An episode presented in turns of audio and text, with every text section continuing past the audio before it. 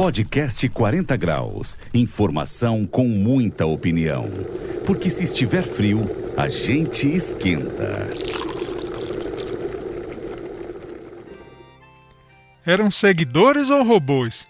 A queixa do deputado Cabo Gilberto nas redes sociais a respeito da perda de mil seguidores expôs aquilo que ninguém daria conta se não fosse entregue pelo próprio parlamentar.